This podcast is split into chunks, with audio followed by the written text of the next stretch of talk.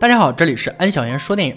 家应该是温馨的港湾，是我们这些扬帆出海的小船最好的归宿。家应该是一把雨伞，可以遮风挡雨。而家庭暴力足以毁掉这些美好的词语。施暴者为一时冲动造成无法挽回的结局，受害者终其一生都无法走出伤痛。本期为大家带来高分电影《绿头苍蝇》。影片开始，在韩国的某街头，一个男人正对女人拳打脚踢，围观群众似乎已经见惯这种场景，没有一人上前制止。大勋迈着牛逼的步伐，将男人摔倒在地，肆意地挥舞着拳头，下手快、狠、稳，直到男人的呻吟声都渐渐消失才停手。大勋和女人对视，朝着女人吐了一口浓痰后，打了女人几个耳光。他痛恨女人的软弱和逆来顺受的卑微样子，因为童年的阴影导致他如此暴烈。小时候，爸爸经常酗酒，每次醉酒后就是殴打母亲。家应该是温馨的港湾，而在大勋的家就像是一颗定时炸弹。随时都会爆炸，每天都生活在恐惧里。年幼的大勋安静地看着父亲施暴，却不敢阻止。年龄更小的妹妹哭喊着去救母亲。拉扯中，父亲的刀插进了妹妹的肚子。大勋看到妹妹全身是血，害怕极了。他背起妹妹跑向医院，医生却告诉他，妹妹在到医院前就已经没了呼吸。祸不单行，妈妈在赶来医院的路上被撞身亡。转眼间，他失去了两个最亲最爱的人，而他的爸爸也锒铛入狱。好好一个家变得支离破碎。大勋在极度痛苦中长大。他变得比父亲更加暴力。大勋在一个地痞组织做打手，专门替人要账平事儿。他下手狠辣，不讲情面，不看交情，拳打敬老院，脚踢幼儿园。他的人生里仿佛只有打架，任何事都是他挥舞拳头的理由。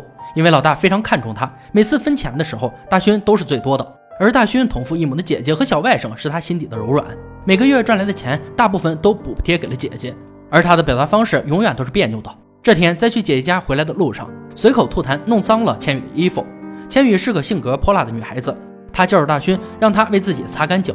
这个豪横的丫头让大勋的脑袋暂时短路了，他居然乖乖的照做。就在他伸出手的时候，千羽狠狠地打了他一嘴巴。大勋懵逼了，在这一片还没有人敢和他动手，他丝毫没有怜香惜玉，一巴掌把千羽打晕了。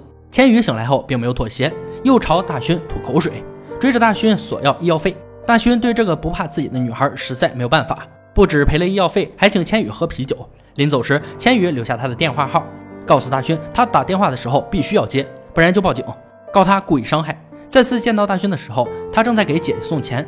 大勋看到这丫头就生气，两人在争吵的时候，两名警察上前制止，大勋直接冲上去挥拳头。千羽并没有因为这样的场景被吓到，而幸福总是相同的，不幸各有各的不幸。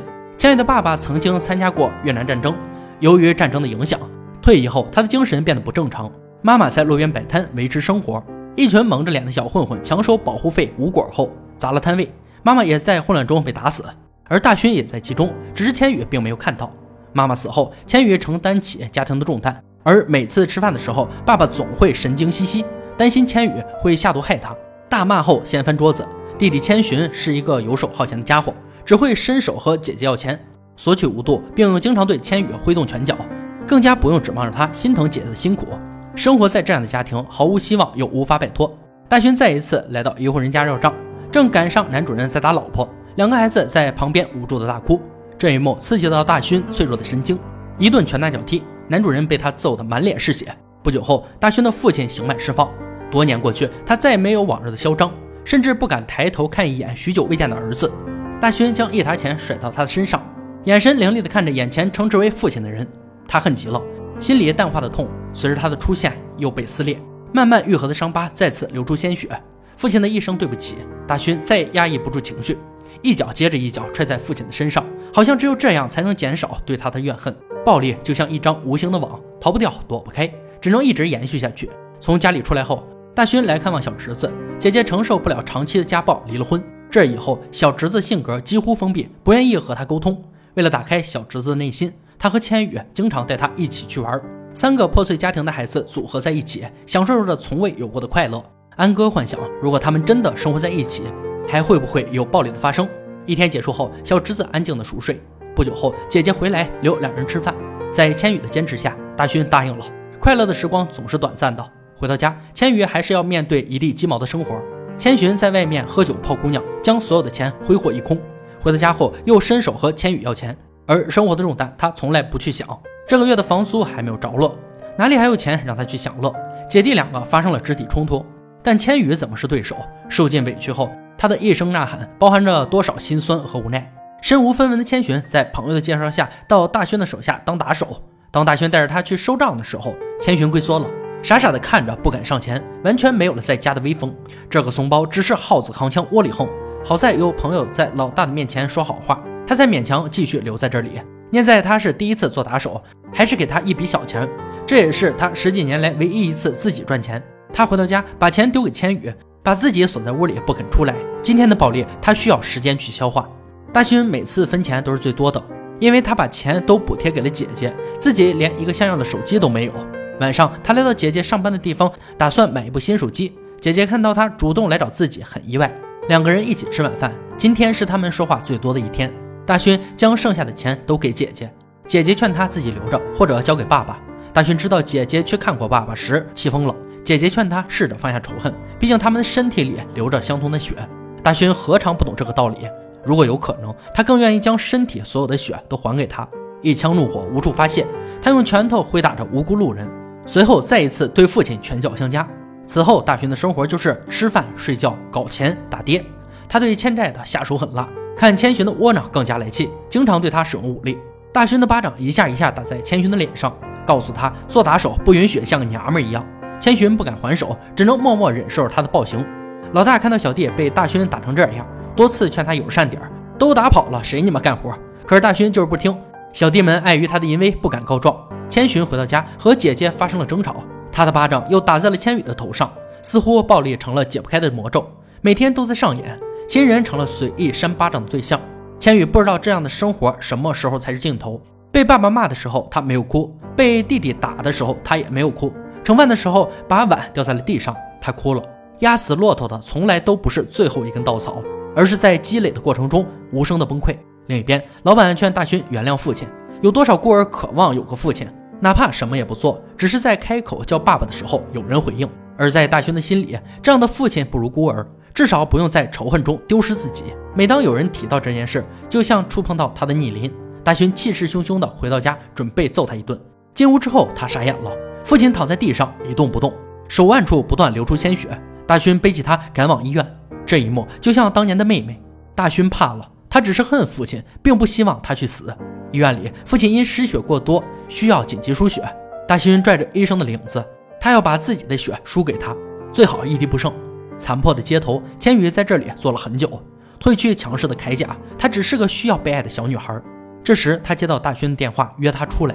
当他坐在大勋身边的时候，大勋躺在他的腿上，太多情绪在心里不断的翻涌，他的内心压抑不住，失声痛哭。两人在寂静的深夜里卸下了所有的伪装和防备。用眼泪表达着自己最真实的情感。大勋的父亲因抢救及时没有死，他蹲在路边，拿出老婆孩子的照片看了许久。多年来，他是不是也活在愧疚里？而大勋经此一事，厌倦了现在的生活。隔天，大勋找到老大，告诉他想退出组织，重新生活。老大也坦言自己早就想开一家烤肉店，过安稳的日子。两人商量好，做完一单就收手。小侄子还在等他一起去看表演。随后，大勋带着千寻来到一户人家。看到男人正和两个孩子在门口洗衣服，男人说暂时没有钱，希望可以宽容几天。如果是以前，大勋不会等他把话说完，拳头就已经落在他的身上。但是现在，大勋心软了，他答应了。而千寻已经不是那个龟毛的男孩，他冲上前把男人一顿胖揍。大勋几次喊话才让他停手。两人要离开的时候，男人在背后偷袭，一锤子砸在大勋的脑袋上。返回的路上，千寻对受伤大勋下了杀手。千寻恨大勋将自己变成一个没有心、只会打人的怪物，而大勋却想全身而退，自己已经找不到回去的路。可能是苍天有轮回，当年大勋参与了千寻妈妈的事，现在自己的命结束在千寻手里。表演如期开始，小侄子不见舅舅的身影，满眼失望。他还不知道舅舅永远都不会再回来了。得知大勋的死讯后，所有人都沉浸在悲伤里，除了哭泣，没有更好的发泄出口。只是发泄过后，生活还得继续。老大如偿所愿开了自己的烤肉店，姐姐和小侄子的生活也在朝着好的方向发展，脸上总是洋溢着幸福的笑。千羽依旧常来看他们，只是他笑容的背后隐藏着难过。回来的路上，看着一伙小混混正在打砸路边摊，而带头施暴者正是千寻。他已经变成了另一个大勋，在暴力的路上越走越远，结局可想而知。电影呢到这里就结束了。《绿头苍蝇》这部电影借它来揭示了暴力的本质，没有缘由突然发生的暴力。暴力手段所引发的恶性循环，加害和受害一方位置倒换。继续往下看，电影在充满暴力场面之余，时不时给出记忆闪回片段和无声画面组合，很容易发现这个故事其实是个悲剧。粗暴对待亲人的家伙遭到报复，过度依赖暴力的家伙必然要被暴力所吞噬。暴力让人类失去理智，让参与其中的人两败俱伤，没有出路。好了，今天解说到这里，我们下期再见。